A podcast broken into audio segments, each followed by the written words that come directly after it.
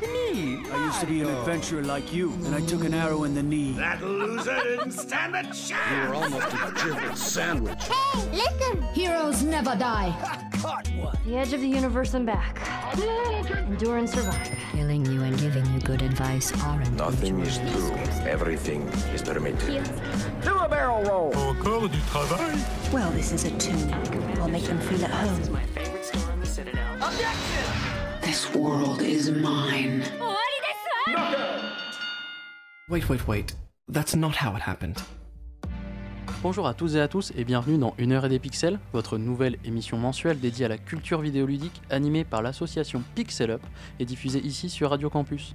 Moi, c'est Alexandre et je suis aujourd'hui en compagnie de Lazare, qui est titulaire d'un master audiovisuel, spécialisation Game Studies à Paris 3 Sorbonne Nouvelle, trésorier de Pixel Up et technicien de l'audiovisuel IRL. Bonjour Lazare. Bonjour Alexandre, nous sommes aussi en compagnie de Bruno, qui est étudiant à l'Institut d'Internet et des médias de la Défense, et rédacteur et chargé d'événements pour Pixel Up. Bonjour Bruno. Salut. On est aussi avec Emeline, qui est présidente de Pixel Up depuis 2016. Elle a fait un master à Paris 3 de médiation culturelle et elle est spécialisée en muséologie et nouveaux médias. Salut Emeline. Salut Bruno, salut à tous. Alexandre, je reviens vers toi. Tu es étudiant en master cinéma audiovisuel à Paris 3. Tu producteur de l'émission et vendeur de chocolat IRL. C'est exact, et il nous manque Hugo, notre cinquième doigt de la main, qui n'a pas pu venir aujourd'hui, mais il vous a préparé quelques trucs à écouter. De son côté, il est étudiant en master cinéma audiovisuel à la Sorbonne Nouvelle, vice-président de Pixel Up, et il produit à mes côtés la première web TV universitaire diffusée sur Twitch. Au programme du jour, un retour sur la décennie à travers 15 jeux qui ont marqué nos vies de joueurs, deux jeux de 2019 auxquels on aurait vraiment aimé avoir le temps de jouer, et s'en suivra la chronique musicale et la chronique participative de Lazare que je vous laisserai écouter. Mais tout de suite les news.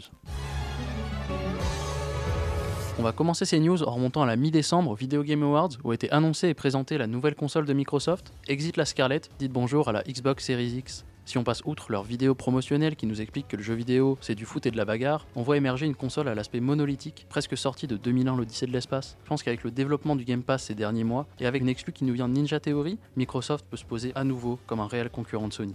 Le nom peut prêter à, sourire, mais je pense qu'il va surtout falloir attendre en fait les prochaines annonces. Je pense qu'en fait Microsoft a vraiment une, politique de diversification des consoles. C'est-à-dire que là, le modèle qu'ils nous ont présenté, ce sera peut-être le remplaçant de la Pro, la Xbox One euh, X, et que en fait, on aura différents modèles, d'où le nom euh, un peu un peu étonnant et qui a, prêté à sourire. Mais attendons de voir en fait exactement quelle est leur politique. C'est une annonce qui a pris tout le monde de court parce que personne s'y attendrait finalement, et qui a pu peut-être un peu euh, un peu décevoir. Et, oui, il me semble qu'ils avaient communiqué eux-mêmes sur le fait que la Series X et justement une série X et qu'il y aura d'autres séries après ça. Euh, à voir s'ils font euh, le même micmac euh, des noms qu'ils nous ont sortis avec la One, que la One, la One S, la One S All Digital, la One X, enfin, tout ce bordel quoi. attendons de voir aussi ce que du coup Sony propose réellement, réellement en face et comment ils se répondront l'un à l'autre avant de vraiment juger sur pièce. Sony qui a d'ailleurs annoncé qu'ils seront absents de l'E3 pour la deuxième année consécutive. Coup dur pour l'événement de Los Angeles qui se veut le plus grand salon mondial du jeu vidéo. Déjà l'an dernier, malgré une ouverture au public, après avoir été longtemps réservé aux journalistes et influenceurs, le salon a enregistré une baisse d'activité. On espère tout de même y voir deux titres Switch très attendus, The Legend of Zelda Breath of the Wild 2 et Metroid Prime 4. On se demandait bien quand est-ce qu'on allait trouver le temps de jouer à toutes les prochaines sorties, et l'industrie nous a peut-être entendus. Cette dernière semaine, de très gros titres du début d'année ont été reportés. Final Fantasy VII Remake qui sortira le 10 avril au lieu d'une sortie initiale le 3 mars. Personnellement, ça fait 10 ans que je l'attends, je suis pas un mois près. Et rappelons, pendant que nous y sommes, que le jeu ne couvrira que la partie de Midgard de l'épopée Final Fantasy VII. Ne vous attendez donc pas à avoir un jeu complet, même si, pour l'avoir testé, c'était du très bon manette en main. On note aussi que Square Enix repousse au 4 septembre son Marvel's Iron Man, jeu VR de super-héros. Je pense pas que ça va déranger vraiment grand monde. Non, le plus grand report, c'est bien celui de Cyberpunk 2077, qui, prévu pour le 16 avril, sortira finalement le 17 septembre. Et c'est là que ça fait mal, car CD Projekt Red, le studio derrière le jeu, avait annoncé que ses employés n'auraient pas à cruncher, c'est-à-dire subir des semaines de travail interminables et des heures supplémentaires pour pouvoir livrer le jeu à temps. Et pourtant, les dirigeants du studio sont revenus sur leur déclaration, disant que, malheureusement, il n'y manquerait pas. C'est d'autant plus rageant que leur dernier projet, The Witcher 3, avait déjà laissé les développeurs dans un état d'épuisement dû à un mauvais management.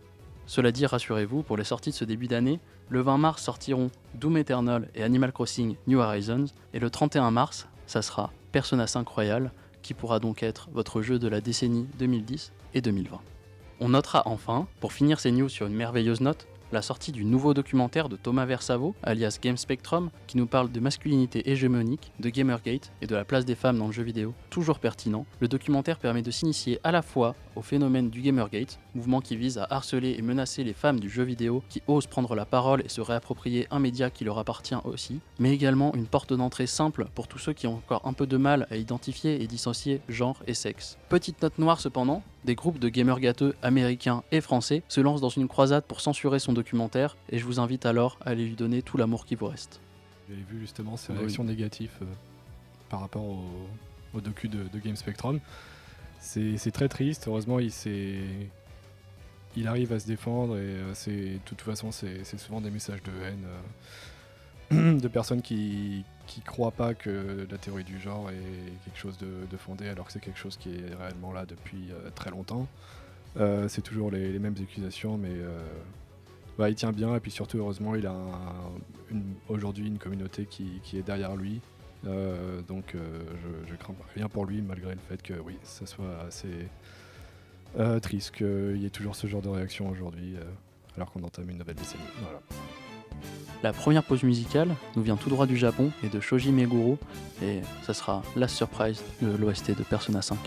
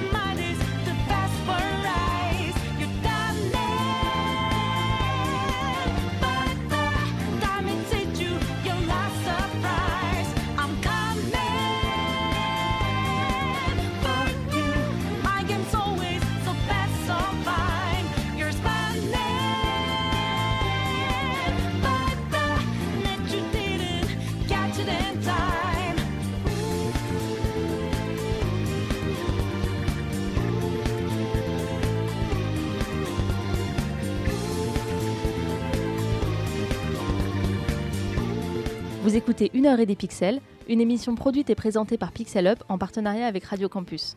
Et maintenant, je vous renvoie vers Hugo, car c'est l'heure de la chronique musicale. Je voudrais profiter de ce moment pour rendre à César ce qui lui appartient.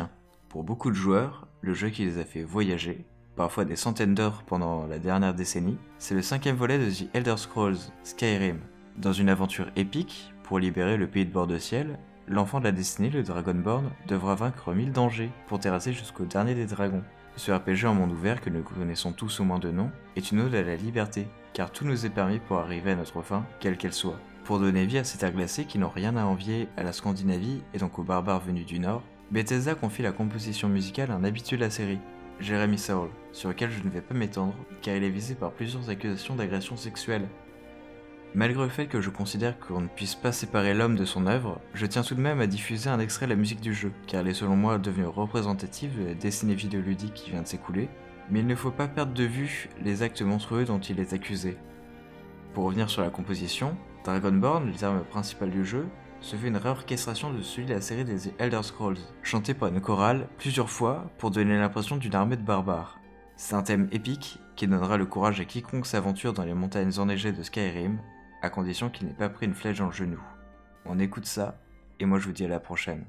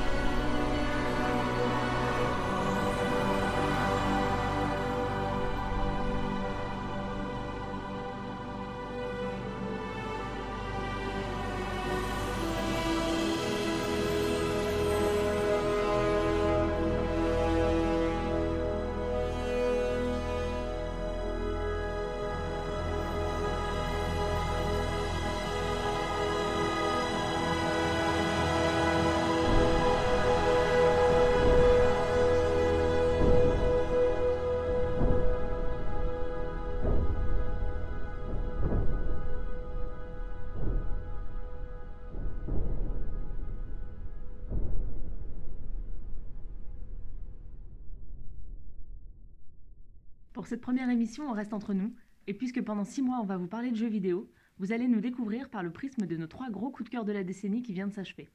Bon, évacuons tout de suite l'éléphant dans la pièce. Nous ne pouvions pas parler de nos jeux favoris de la décennie sans parler de The Legend of Zelda Breath of the Wild. On a décidé donc d'en faire le choix de l'équipe, et ce jeu, n'en déplaise à celles et ceux qui n'en peuvent plus d'en entendre les louanges, est un jeu important. Breath of the Wild est développé et édité par Nintendo, réalisé par Hidemaru Fujibayashi et produit par Eiji Aonuma, sorti sur Wii U et Switch en 2017. C'est un jeu important parce que d'abord c'est un retour aux sources. La licence Zelda revient à un monde ouvert comme son premier opus. Ensuite, il opère une synthèse de tous les mécanismes des jeux en monde ouvert sortis jusque-là, en s'en réappropriant les codes et en les perfectionnant, si bien qu'on n'est jamais bloqué dans Breath of the Wild. Le jeu récompense notre inventivité, il y a mille manières de résoudre un problème et jamais de solution idéale. Il nous laisse nous fixer nos propres objectifs et développer nos propres stratégies pour les atteindre, découvrir les environnements et l'histoire à notre rythme, expérimenter avec la physique du jeu juste pour le plaisir de l'amusement. Breath of the Wild est en ceci un condensé ludique au sens le plus strict du terme, et il est ponctué ça et là de nombreux clins d'œil à la licence qui ne tombent jamais dans le fanservice, et ça, quand on aime The Legend of Zelda, ça n'a pas de prix. Bah moi, mon premier jeu, c'est Mass Effect 2, développé par BioWare, édité par Electronic Arts et sorti en 2010. J'avais du retard, du coup j'ai enchaîné le 1 et le 2. Et il faut dire que le 2, euh, il est pur, il améliore la formule du premier opus. Il équilibre euh, sa formule entre jeu de rôle et jeu d'action. Il propose une narration vraiment menée tambour battant, un niveau d'écriture qui à l'époque euh, était rarement vu, voire jamais vu, avec un univers qui est super développé sur le plan politique, social et historique, des personnages avec qui on a vraiment envie d'interagir à travers des dialogues qui impliquent des choix et des variations d'intrigue. Et puis il faut dire qu'il y a cette séquence euh, d'introduction qui pour moi relève de l'état de grâce grâce à son travail autour du son et puis ses sensations de jeu. La fin ouvre sur une promesse euh, d'apothéose euh, pour la trilogie et puis Mass Effect 3 arrive, désavoue complètement tout ce que le joueur a pu faire avant, toute son aventure pour finir sur pas grand chose. Mon premier jeu euh, qui a marqué cette décennie pour moi, c'est un gros souvenir de, lycée, c'était Battlefield 3. Il est sorti en 2011. EA en, éditeur et DICE en réalisateur qui ont fait euh, Mirror's Edge, entre autres, pour la, série des Battlefield. Et aussi, j'ai euh, découvert en préparant cette émission qu'ils ont aussi fait Shrek en 2001, l'adaptation cinématographique, c'est toujours moi à savoir. Pour moi, ça a un peu révolutionné le FPS parce que ça a créé cette, cette envie et cette folie de jouer en multijoueur presque massif, on va dire, euh, étant donné que les parties sur PC se comptaient à 64 joueurs et que les, on, trouvait un sens du, réalisme qui allait très bien avec le, FPS qui était à la mode à cette époque, donc un peu arcade euh, et euh, qui restait assez jouissif par ses grands, environnements et les, tonnes de véhicules qui étaient disponibles.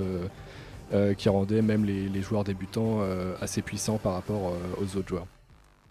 Alors je vais commencer cette liste avec une véritable Madeleine de Proust, euh, car Pokémon Saphir Alpha, sorti en 2014, a su faire ressurgir en moi la curiosité et l'envie d'aventure que je pouvais ressentir quand je jouais au jeu original. Et à mon sens, il est allé encore plus loin, car les 12 années qui les séparent m'ont vu mûrir, et après avoir pu sauter plusieurs jeux, je redécouvrais Pokémon, son aspect stratégique et toute la communauté qui l'entoure mais aussi la chasse aux Pokémon chromatiques, les techniques quelque peu farfelues pour gagner de l'expérience, ou même le simple fait de survoler la région à d'autres Pokémon, pour les déterrer toujours plus de secrets, ce qui nous rappelle toujours à quel point la vie était toujours plus simple quand il n'y avait que nous, notre Game Boy Advance et les copains dans la cour de récré. Et si certains peuvent penser qu'il y a trop d'eau à ON, on y retourne avec plaisir pour y tremper les pieds, bercés par ces enivrantes compositions.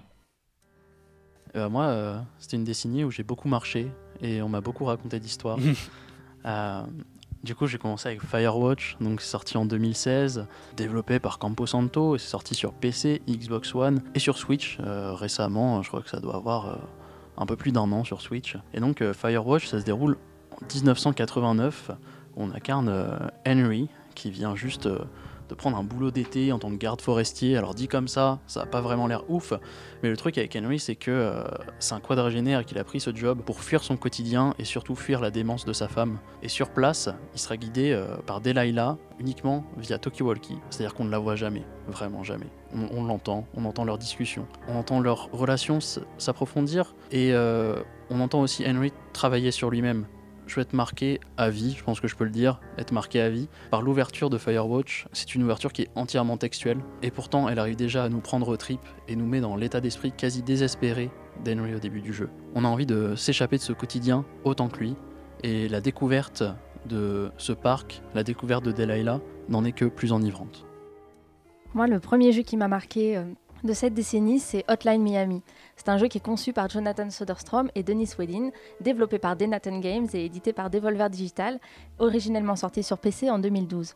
Il y a quelque chose du speedrun dans Hotline Miami. Il faut traverser le niveau rapidement et avec virtuosité, car une erreur peut devenir fatale en une fraction de seconde. Et pourtant, l'imprudence paye. En éliminant les ennemis à main nue plutôt qu'avec une arme à feu, on gagne plus de points. En se précipitant, on peut espérer faire des combos et faire grimper son score, mais ceux-ci ne sont souvent possibles qu'au risque d'une frénétique improvisation. Plus on avance dans les niveaux d'Hotline Miami, et moins on est touché par l'horreur gore des cadavres qui s'amoncellent dans les mares de sang. On jouit de la fluidité avec laquelle on parvient à nettoyer les niveaux, des chiffres néons qui clignotent sur l'écran à la fin de chaque run, jusqu'à ce que le cynisme du jeu s'installe. Hotline Miami est indéniablement l'un des jeux les plus graphiques de cette décennie, mais il cache une parodie qui critique et invite à questionner cette ultra-violence qui caractérise trop souvent le jeu vidéo. Finalement, pour arrêter cette violence, ne faudrait-il pas arrêter de jouer? Moi je vous conseille plutôt de jouer à Hotline Miami.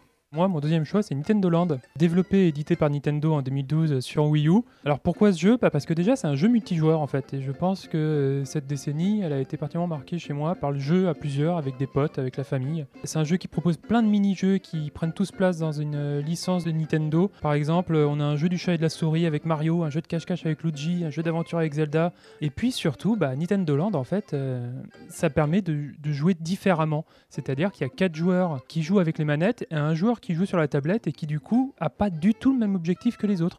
Par exemple dans Mario, bah, celui qui est sur la tablette, il joue Mario, il doit pas se faire attraper pendant que les autres doivent l'attraper.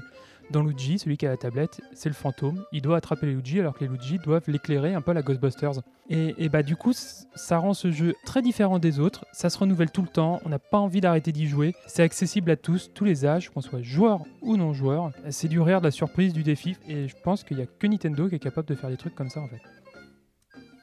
Alors mon deuxième jeu c'est The Flame in the Flood qui est sorti en 2016. Je sais que le nom est un peu difficile à prononcer. Euh, le nom de l'éditeur aussi, bon, vous inquiétez pas, c'est The Molasses Flood. J'espère que je le prononce bien. En tout cas c'est un jeu d'aventure qui est en, style roguelike, qui est assez, euh, assez chill et en même temps euh, assez stressant par moment. En fait on, alterne entre des, moments où on doit surfer sur un, un radeau pour descendre les, les fleuves d'Amérique profonde. C'est vraiment un voyage euh, justement dans cette, Amérique sous un, fond sonore euh, un peu à l'Americana. Donc on entend une bande son acoustique euh, harmonica qui est réalisée par Chuck Ragan, qui est un, artiste que je vous invite à, à, checker si vous aimez bien ce genre de musique. Euh, pour moi, ça a été euh, vraiment un coup de cœur parce que euh, le, jeu a une, esthétique très particulière. C'est, on dirait un petit peu une, nouvelle un peu gothique dans son, son choix, même narratif. Et il nous apporte vraiment ce, ce, côté du rogue dans le roguelike qu'on aime, c'est-à-dire juste s'immerser dans un univers, ne, ne, pas savoir vraiment où on va, chercher à aller plus loin tout en s'imbibant de cette ambiance américaine. Mon deuxième jeu, je vais encore vous emmener marcher et je vais encore vous, vous raconter des histoires. Il s'agira de What Remains of Edith Finch, sorti en 2017 sur PC, PS4, Switch et Xbox One. Et donc, c'est l'histoire d'Edith Finch qui, après le décès de sa mère, retourne dans la maison de son enfance. Chaque pièce de cette maison nous raconte, par flashbacks successifs, la vie de ses habitants et la façon dont ils sont morts. Comme ça, ça paye pas de mine. Mais le truc, c'est que Edith, c'est la dernière Finch encore en vie, et c'est à elle de transmettre le récit de la malédiction de sa famille. Et ce qui marque dans ce jeu, c'est qu'il a globalement lancé sur la scène grand public le genre du walking simulator, où euh, ce qui compte, c'est pas spécialement le gameplay, ce n'est pas spécialement de tirer sur des gens ou de taper dans un ballon, mais de marcher, d'écouter, de regarder, et quelquefois d'avoir des interactions nouvelles, mais rien de plus. What Remains of Edith Finch, ça a été pour moi non pas une révélation, mais une confirmation. On peut jouer à un jeu où on ne tue pas, où la violence n'est pas celle du joueur, et oui, on peut aborder des thèmes graves de façon ludique. Le deuxième jeu de ma sélection devrait figurer dans les programmes scolaires, dont c'est un exemple de maîtrise, de game design et de level design. Dead Cells, sorti en 2018 et développé par le studio indépendant Motion Twin, est un jeu qui va vite, punitif, exigeant, mais qui est loin d'être impossible. Au contraire, chaque partie que vous perdez apporte sa pierre qui conduit à la victoire finale. Si les niveaux sont générés aléatoirement, l'algorithme ne laisse rien au hasard, et chaque pixel se retrouve placé à côté d'un autre pour vous permettre d'avancer le plus aisément possible. La fluidité des mouvements est d'ailleurs un maître mot lorsque l'on parle de ce titre, dont on peut louer les impressions qu'il nous donne, même au début de l'aventure, d'être le plus agile de l'univers dans lequel nous évoluons, et de pouvoir vaincre n'importe quel ennemi dans un festival de pyrotechnie, avant de tomber sur quelqu'un de bien plus fort que nous. Que ce soit par son univers morbide, son gameplay parfait ou son ton incessamment cynique, Dead Cells est une pépite qui ne vous laissera pas indifférent. Mon deuxième jeu, c'est Don't Starve. C'est un jeu qui est développé et édité par Clay Entertainment, qui est sorti sur ordinateur en 2013. Don't Starve, n'est pas un jeu facile. On se retrouve projeté dans un monde procédural très hostile, avec rien d'autre que notre intelligence pour espérer s'en sortir. Parce qu'on est faible dans Don't Starve. Notre personnage ne gagne pas d'expérience ni de compétences spéciales. La moindre erreur peut vous précipiter vers un game over, mais un vrai de vrai. hein. Adieu vos vaches cochons couvés, on recommence tout au jour 1, mais avec notre expérience de joueur comme bagage. Si vous aimez son esthétique griffonnée, que vous aimez les jeux de survie et les challenges du genre de ceux qui ne pardonnent pas, jouez à Don't Starve. Jouez jusqu'à débloquer un personnage qui vous plaît et partez à la découverte de ses mystères. Avec plus de 300 heures au compteur, j'ai fini le mode aventure, j'ai débloqué tous les personnages et je suis pourtant loin d'avoir expérimenté tout ce qu'il avait à m'offrir. Dans le jeu de base, mon record est de 417 jours de survie et j'ai arrêté d'y jouer parce que j'ai terriblement peur que mon personnage ne meure et de perdre mon record. Voilà la réussite de Don't Starve. Même au bout de 417 jours de survie, le challenge est toujours assez élevé pour que je n'ai pas l'impression que je suis trop puissante pour lui et il garde tout son intérêt. Mon dernier jeu, c'est Prey, euh, souvenez-vous, euh, sorti en 2017. On ne parle pas évidemment du Prey des années 2000. euh, C'est un remaster qui a été fait par Arkane Studio et qui a, qui a eu comme éditeur Bethesda. Arkane Studio a vraiment emmené cette franchise très très loin de son objectif original. En effet, c'est devenu une sorte de, bah, de FPS en fait, où on est largué dans un vaisseau. Jusque-là, c'est euh, le but original de Prey. Par contre, la, façon d'approcher euh, les niveaux est euh, très très différente. En effet, il nous laisse beaucoup de choix. Comme à la façon d'un Bioshock, on peut en fait monter son, son personnage pour jouer à sa façon. Il y a plein plein de façons de résoudre des niveaux et d'aller plus loin. Une mention très très spéciale, ça va être son moteur en fait physique qui permet de par exemple d'interagir avec des petits objets comme des boîtes dans lesquelles par exemple le personnage pourra se, se morpher pour passer dans des petits tunnels, des choses comme ça. Donc c'est aussi euh, en prenant le parti de faire un, jeu euh, qui est basé sur la physique que Prime m'a beaucoup plu. L'ambiance évidemment y est euh, pour quelque chose puisque euh, le style horreur euh, spatial c'est quelque chose qui me plaît beaucoup et euh, là c'est très réussi puisqu'on est vraiment isolé, qu'on est euh, les seuls humains dans une euh, station spatiale donc il va falloir trouver hein, comment ça s'est passé, euh, qu'est-ce qui a pu euh, tourner autant en vinaigre et Prey en conclusion c'est un jeu très jouissif qui reprend à merveille les, euh, les codes du style Trapped in Space donc je vous le conseille vivement. Alors mon dernier jeu, vous le voyez venir, vous vous dites le mec, il marche, il raconte des histoires. Vraiment, qu'est-ce que ça va être son dernier jeu? Et bien dans quel jeu de 2019 on marche et on raconte des histoires? Death Stranding. Death Stranding, c'est donc sorti en novembre 2019, développé par Kojima Productions et édité par Sony. Et dans un futur proche, post-apocalyptique, nous sommes Sam Porter Bridges, un livreur qui se voit donner comme mission de reconnecter entre elles les différentes villes américaines via un mystérieux réseau chiral. Et quand je dis nous sommes Sam Porter Bridges, c'est pas un hasard, c'est que le gameplay principal du jeu consiste en une collaboration en ligne. Tous les joueurs, tous les Sam peuvent déposer des objets, véhicules ou même construire des structures qui seront autant de coups de pouce pour les autres joueurs qui les retrouveront dans leur propre partie. C'est-à-dire que si moi, j'ai envie de construire une route pour m'aider moi, individuellement, mon voisin, quand il allumera sa console et jouera à Death Stranding, peut-être que cette route apparaîtra dans son jeu et que ça lui facilitera la tâche. Et voilà l'essence de Death Stranding, l'entraide. Et je n'irai pas jusqu'à dire qu'Hideo Kojima nous amène la révolution, mais il nous montre, dans un jeu AAA, une autre voie, celle de l'entraide et de la non-violence. Enfin, j'aimerais m'arrêter sur un jeu qui m'a fait du bien, qui a su me redonner confiance en moi dans un temps où je déprimais un peu, et qui fait qu'aujourd'hui encore je considère Céleste comme cette vieille amie qui ne m'a jamais laissé tomber. Ce jeu de plateforme indépendant sorti par Matt May Games en 2018 nous raconte l'histoire d'une femme désespérée qui veut grimper une montagne pour se prouver qu'elle peut le faire.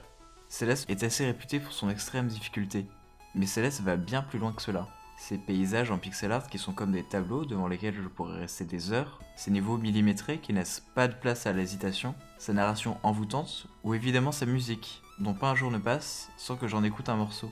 Terminer Céleste, c'était ma montagne à gravir quand j'étais désespéré pour me prouver que je pouvais le faire.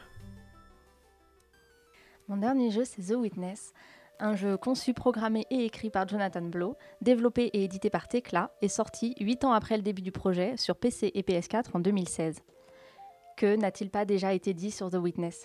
C'est un jeu érudit, plein de leçons philosophiques et de découvertes intellectuelles. Moi, ce qui m'a ému, c'est la maîtrise de son level design. The Witness, c'est la traversée d'un espace en quête de sens. Le jeu est en soi un parcours herméneutique, car ce n'est qu'en arpentant ces espaces que l'on découvre, que l'on comprend, que l'on éprouve même. C'est par l'expérience presque sensible que The Witness nous imprègne de sa science. C'est un jeu extrêmement exigeant et frustrant à bien des abords, mais cette frustration laisse vite place à la gratification. Parce qu'à l'inverse de nombreux puzzle games, The Witness ne te fait pas sentir intelligent. Il se fonde sur l'assomption que tu l'es. The Witness fait confiance à tes perceptions humaines, il croit que tu es capable de patience et de pensée critique. Et à défaut de comprendre toutes les intentions de son créateur, il te laissera te perdre dans ses environnements, à contempler un détail de sa mise en espace, qui se révèle bien souvent adressé, comme un parangon, tout un pan de sa propre sagesse. Mon dernier jeu, c'est Total War Warhammer 2, développé par The Creative Assembly, édité par Sega et sorti en 2017 sur PC.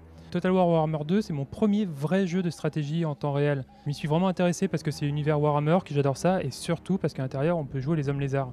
Ce jeu, il m'a littéralement obnubilé. Ça veut dire que quand je me suis dit que j'allais l'acheter, bah, j'étais en vacances, du coup j'ai dû le télécharger complètement en 4G, et en plus j'ai dû racheter du crédit internet pour être sûr de l'avoir complètement sur mon PC et pour y jouer tout de suite. Quoi. Je pouvais pas attendre 48 heures euh, pour rentrer chez moi. J'y passais plusieurs heures par jour pendant plusieurs semaines. J'y pensais en me couchant, j'élaborais des stratégies, je réfléchissais aux prochaines unités que je voulais entraîner, aux prochaines villes que je voulais développer, aux prochaines régions que je voulais annexer. J'en rêvais même la nuit au point que je ne savais plus dissocier si c'était un rêve, la réalité ou même un cauchemar. Enfin, c'était assez bizarre.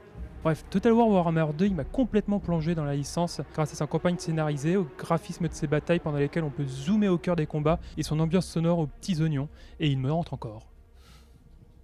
Waouh. On est là si tu veux parler. Non, mais J'allais y aller. C'est l'heure de la seconde pause musicale avec Megalovania, composé par Toby Fox, issu d'Undertale.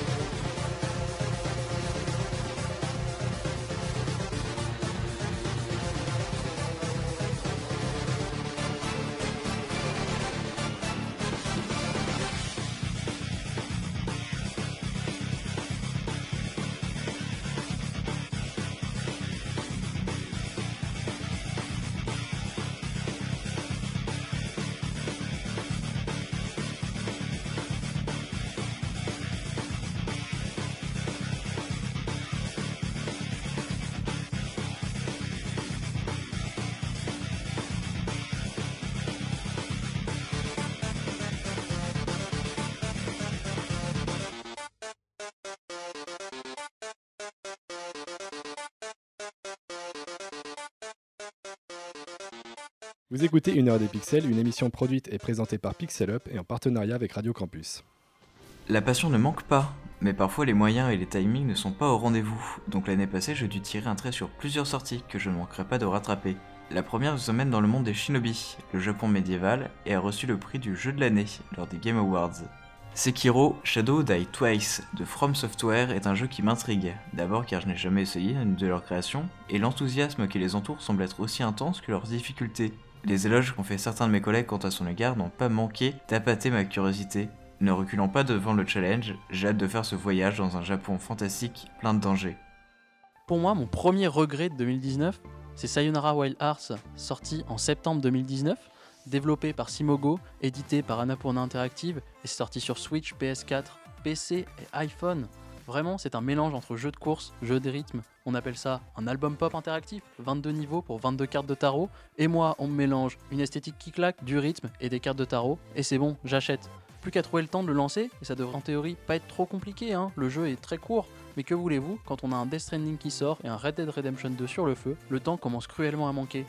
Et Lazare, ton premier regret de 2019 bah moi, c'est Cocorico, un jeu français, c'est A Plague Tale Innocence, développé par Asobo Studio et édité par Focus Home Interactive. Déjà, c'est un jeu français indépendant super ambitieux, hautement narratif, avec un contexte historique et géographique rafraîchissant, c'est-à-dire la région bordelaise au XIVe siècle, et avec des personnages principaux qui sortent vraiment de l'ordinaire, c'est-à-dire qu'en fait, on incarne une jeune fille qui doit protéger son petit frère.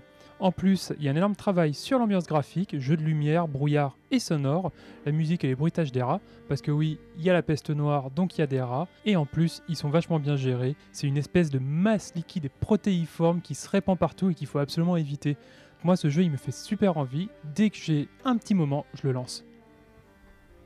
Mon premier regret, bah, c'est de ne pas avoir joué à Control cette année. C'est un jeu qui a été euh, réalisé par le, studio 505 euh, Games, qui a, entre parenthèses, édité des standings, et Remedy, donc les réalisateurs de Alan Wake. C'est un TPS qui est entre l'horreur et euh, le, mystère, dans un décor qui est vraiment quelque chose qui m'a marqué, qui m'a vraiment donné envie d'y jouer. C'est très sobre et ça m'intéressait vraiment pour cette esthétique et son ambiance très pure. On a aussi de ce que j'ai entendu parler, une, euh, gestion du, temps euh, et des missions qui est euh, donc très précise. On a 20 minutes pour réaliser chaque mission et donc c'est une sorte de, course-poursuite où on doit choisir ou pas de faire des objectifs secondaires, donc s'approprier vraiment notre partie. Mon premier regret, c'est Outer Wilds, un jeu développé par Mobius Digital et édité par Annapurna Interactive qui est sorti au mois de mai. Outer Wilds, c'est le nom du programme spatial de la planète Atrebois qui vise à percer à jour les mystères recelés par l'ancienne civilisation Nomai et de comprendre les secrets du système stellaire dans lequel le joueur évolue. Au début de la partie, c'est le premier jour de vol de notre avatar. Chacune des planètes du système dispose de ses propres lois physiques, de ses conditions climatiques et géologiques qui déterminent la façon de les aborder. Personnellement, j'ai adoré découvrir les secrets archéologiques de la nébuleuse de Heaven's Vault et jouer avec la physique de Breath of the Wild. J'aime griller des marshmallows autour d'un feu de camp, j'aime la photosynthèse, la distorsion de l'espace-temps et admirer les étoiles. Et comme je vis à Paris, où la pollution lumineuse m'empêche de le faire, j'ai hâte de trouver le temps de me réfugier dans Outer Wilds, où je pourrais peut-être même arrêter la fin du monde. Parce que pour la Terre, j'ai perdu espoir. Je vais vous parler de Disco Elysium, euh, un jeu qui est sorti sur PC en fin d'année, développé et édité par le studio estonien Zaum, dont c'est le premier jeu. Avant de vous dire de quoi ça parle, je vais vous faire une petite liste Meilleure narration, meilleur jeu indépendant, meilleur jeu de rôle et meilleur premier jeu d'un studio indépendant, ce sont tous les prix que Disco Elysium a gagné au Game Awards cette année. Pour un premier jeu d'un studio qui avant ça faisait du jeu de rôle papier, vraiment c'est une consécration. Et Disco Elysium c'est quoi? Bah, C'est très simple. Après un réveil en slip dans une chambre d'hôtel miteux, vous vous rendez compte d'une chose, vous ne savez plus ni qui vous êtes, ni quel est le monde autour de vous, et vous voici à Revachol, une ville fictive où vous êtes apparemment un détective chargé d'enquêter sur une mort suspecte, le tout sur un fond de révolution communiste échouée, et, car ce n'est pas fini, vous vous engueulez pendant tout le jeu avec vos différents traits de caractère. Et si j'ai vraiment envie de jouer à Disco Elysium, outre le fait que tous mes bons copains me le conseillent, c'était après leur discours au Game Awards où, en montant sur scène, les développeurs ont choisi de remercier bien sûr leurs amis, mais surtout Marx et Engels pour les enseignements politiques et le jeu, du coup, arrive directement dans ma wishlist, même si je pense attendre les versions console qui devraient sortir courant 2020 et disposeront d'une traduction française. Moi qui adore les révolutions communistes et les slips, je pense que je jouerai aussi à Disco Elysium. Notons que le studio qui a développé le jeu est un comité d'artistes composé de philosophes, de peintres, de graphistes, d'écrivains et ainsi de suite. En fait, à la base, ils sont en effet, comme tu l'as dit, c'est leur premier jeu, ils sont pas du tout développeurs de jeux. Oui, c'est exact, et c'est ce qui rend euh, Disco Elysium euh, encore plus intéressant, à mon sens. Le deuxième titre qu'il me faut absolument rattraper, c'est le dernier épisode de la série des Fire Emblem, Three Houses. Je ne suis pas particulièrement bon joueur, mais j'apprécie fortement les jeux de gestion d'armée, comme les civilisations, les Advance Wars, et dans ce cas précis, les Fire Emblem. Si le dernier titre n'est pas particulièrement porteur de grands bouleversements pour la série, la qualité d'écriture et la multitude de fins sont pour moi la promesse d'une aventure qui me sera unique, un signe devant lequel je ne peux pas reculer. Mon nouveau regret, c'est euh, le Samurai Showdown. Donc, euh, Samurai Showdown, précisons-le 2019, puisqu'il il reprend le même nom que l'ancien jeu d'arcade qui est sorti dans les années 90. Si vous vous rappelez pas, euh, Samurai Showdown, c'est un jeu de combat en 2D qui réunissait euh, un peu les débuts de, Soul Calibur. Donc, un, un jeu à l'arme, épée, nunchaku, et non pas au point. Dans le nouveau euh, Samurai Showdown, on retrouve tous les, mains, les persos euh, qu'on adorait euh, à l'ère de l'arcade, et surtout plein de nouvelles mécaniques qui rendent le, jeu assez intéressant. Moi, j'aimerais bien vraiment m'y coller, évidemment. le problème avec, avec les jeux de combat, c'est que c'est très chronophage, ça prend beaucoup de temps. Mais je pense qu'il faut s'y intéresser parce que c'est un des opus de jeux de combat qui a eu une adaptation réussie. Notamment parce qu'elle a été réalisée par SNK, qui Bruno. Moi, j'y vais en il laisse un suspense de dingue. Bah moi, c'est encore un jeu indé, c'est Untitled Goose Game, développé par House House et édité par Panic. Alors pourquoi ce jeu? Déjà parce qu'on incarne une noix et que c'est un jeu d'infiltration. En fait, on a des objectifs qui consistent essentiellement, en gros, à faire chier les voisins. On doit leur piquer des objets et euh, arriver à sortir d'énigmes. Il y a un minimalisme de la mise en scène, il y a une patte graphique super épurée en aplat de couleurs, il y a un humour complètement absurde à tous les étages et en plus, c'est un jeu avec des sessions très courtes. C'est un jeu qui se prête parfaitement au transport justement où on remplit quelques objectifs et puis on passe à autre chose et on y revient. Donc voilà, ma bonne résolution de 2020, c'est de l'acheter et d'y jouer dans les transports. Observation, c'est un jeu qui est développé par No Code et édité par Devolver Digital, sorti au mois de mai. En 2026, la Station spatiale internationale rencontre un problème en mission. Le docteur Emma Fisher tente de trouver la cause de l'accident, de reprendre contact avec Houston et de retrouver ses collègues disparus. Malgré les contre-coups de l'accident, l'intelligence artificielle embarquée, dont le petit nom, SAM, signifie Système, Administration et Maintenance, assiste l'astronaute dans la remise en service de la station. Dans le jeu, l'héroïne humaine est jouée par l'ordinateur et le supercalculateur embarqué est incarné par un humain ou une humaine. L'occasion d'un intéressant retournement à une époque où les IA concentrent une partie des peurs paniques de l'humanité. Incarner une IA, c'est pas anodin, et le jeu me semble parvenir à nous faire littéralement jouer le personnage en nous faisant croire qu'on réalise des opérations informatiques complexes, même lorsqu'on n'y connaît rien en programmation, et j'ai la certitude que cela influence notre manière de jouer et de penser, un pressentiment que je compte bien mettre à l'épreuve du jeu en parcourant l'ISS d'observation en 2020. Très bien, Emeline, merci. De rien. Et maintenant, tenez-vous prêts, c'est l'heure de la chronique participative de Lazare. Bon, ce mois-ci, c'est moi qui ai choisi le sujet. Pour l'émission suivante, j'ai pioché parmi les idées de l'équipe, mais vous pouvez déjà proposer vos thématiques sur la page Facebook de Pixel Up, par mail à pixelup.so@gmail.com ou sur le site d'une heure et des pixels, et chaque mois, je tirerai au hasard le sujet de l'émission suivante. Et aujourd'hui, je vais vous parler des cinématiques, ces phases passives, ces vidéos qui émaillent les jeux et font avancer l'histoire. Dans les années 80, ce sont encore que des proto-cinématiques. Elles sont très courtes, le temps que Mario entre dans un tuyau ou que Samus prenne l'ascenseur, permettent de cacher le chargement du niveau suivant et remplissent le rôle des intertitres du cinéma, apportant, selon Miyamoto, créateur de Mario, Zelda et tant d'autres, une petite couche de scénario afin d'aider le joueur à mieux apprécier le concept du jeu. Pac-Man qui poursuit les fantômes d'un bord de l'écran à l'autre, ou Donkey Kong qui enlève Pauline. Mais elles servent aussi à sanctionner le joueur, positivement lorsqu'il termine un niveau, négativement en cas d'échec. On se souvient tous du sale cabot de Duck Hunt qui se moque de vous parce que vous n'avez pas été capable de tirer sur un foutu canard. Dans les années 90, les cinématiques trouvent leur forme. Au début, elles sont un peu à l'étroit sur les cartouches et les disquettes. Du coup, les développeurs doivent contourner le problème. Eric Chahi, par exemple, pour le jeu Another World sorti en 91, génère les cinématiques en temps réel grâce aux images vectorielles composées de formes géométriques simples et non pas de pixels. Ainsi, il peut zoomer et dézoomer dans l'image sans perdre en qualité et donc faire appel très facilement à la grammaire cinématographique via les échelles de plan ou les mouvements de caméra pour reprendre le contrôle du rythme de la narration et développer l'histoire comme souhaité, tout en respectant l'homogénéité entre les différentes phases du jeu. D'ailleurs, le terme cinématique, contraction de cinéma et informatique, a été inventé par Paul Cuisset, un autre créateur de jeux, pour désigner son moteur graphique censé rendre imperceptible visuellement la limite entre phase interactive et phase de narration. Et puis arrive le CD-ROM et la 3D. Et là, les cinématiques explosent tant le monde des possibles vient de s'élargir. En 90, Wing Commander sort et marque les esprits avec ses cinématiques en animation traditionnelle, puis en prise de vue réelle, les fameuses FMV. Le jeu vidéo fait alors son cinéma avec de vrais acteurs, de vrais décors, au point que certains titres sont plus connus pour leur FMV que pour leur qualité vidéoludique. Mais la décennie marque surtout l'arrivée des cinématiques précalculées par des super ordinateurs, et certains studios capitaliseront sur l'effet waouh de ce régime d'images, au point parfois de les rendre plus belles que les phases de jeu. C'est le cas de Square Enix avec la sortie de Final Fantasy VII en 97. Les séquences narratives clés sont de véritables courts-métrages à la mise en scène époustouflante, créés par des équipes spécialisées bien en avance sur le cinéma en termes d'animation 3D.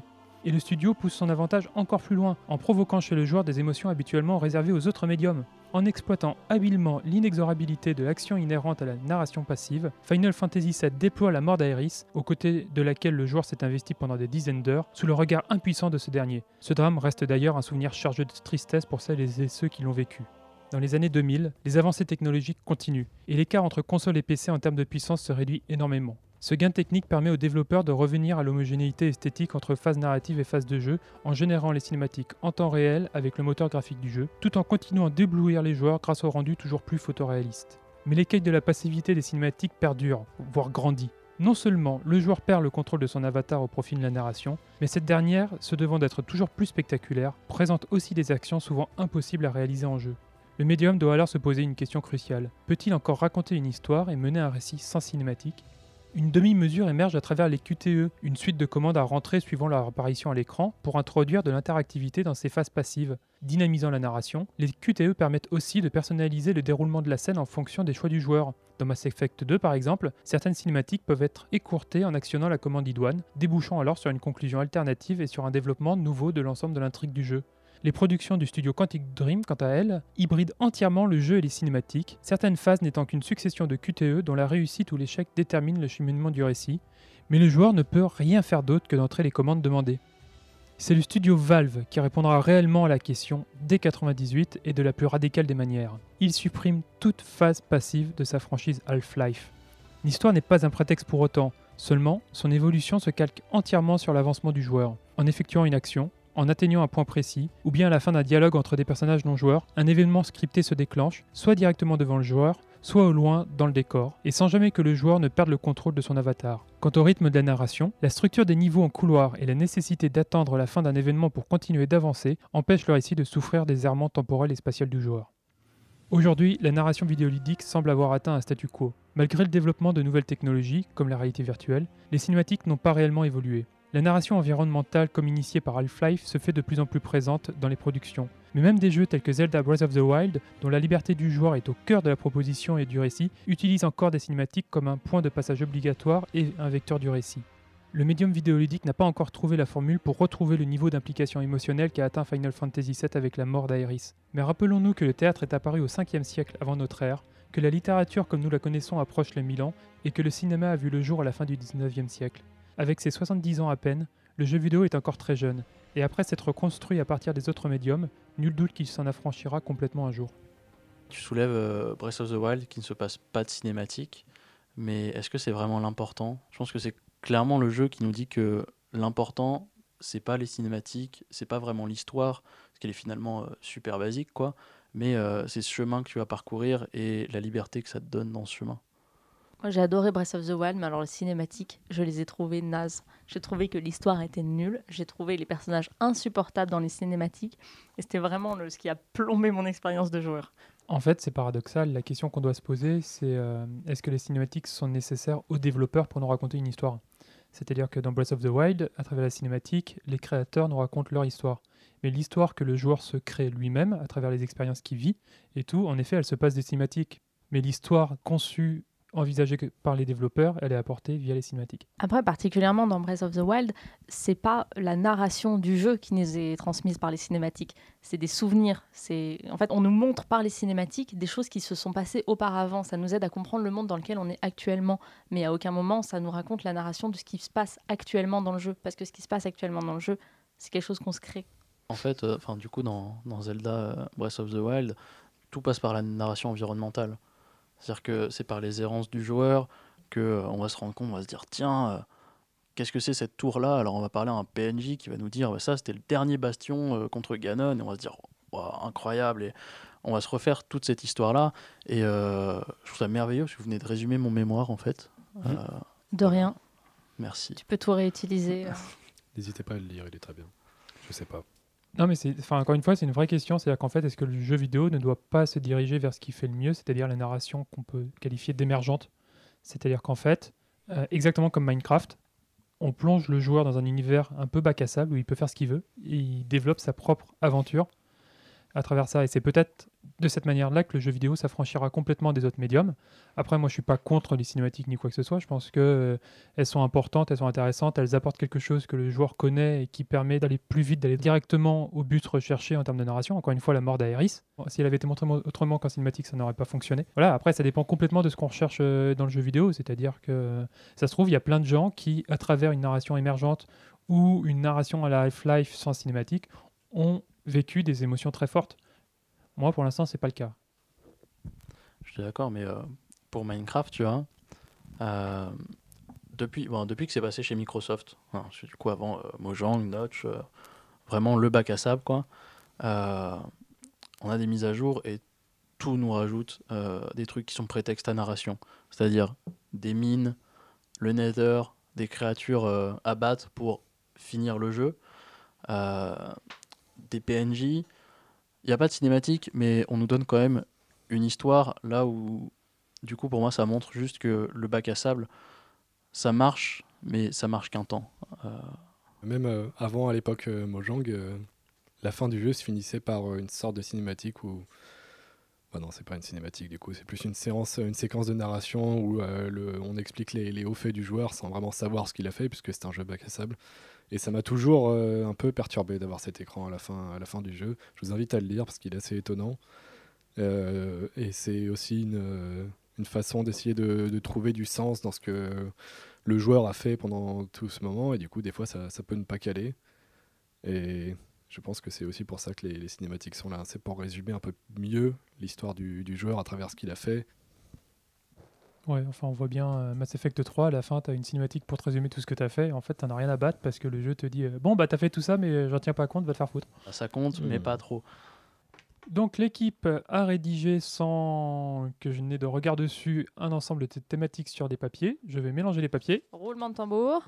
Je vais en prendre un au hasard. Et attention, c'est donc les IA. Et donc, Yes. le mois prochain, je vous parlerai des IA dans le jeu vidéo. Euh, bon courage. Trop cool. C'est celui que je voulais. Vous avez écouté Une heure et des pixels, une émission qui vous a été présentée par l'association Pixel Up en partenariat avec Radio Campus. On remercie bien évidemment Alexandre Vicard, notre réalisateur, ainsi que Christophe et Hugolin de l'équipe de Radio Campus, sans qui rien n'aurait été possible. Nous, on se retrouve le 22 février en compagnie de Noah Young qui représentera le STJV pour parler grève, merguez et lutte des classes dans l'industrie vidéoludique. On se quitte sur Botanic Panic, issu de l'excellente BO de Cuphead que l'on doit à Chris Madigan.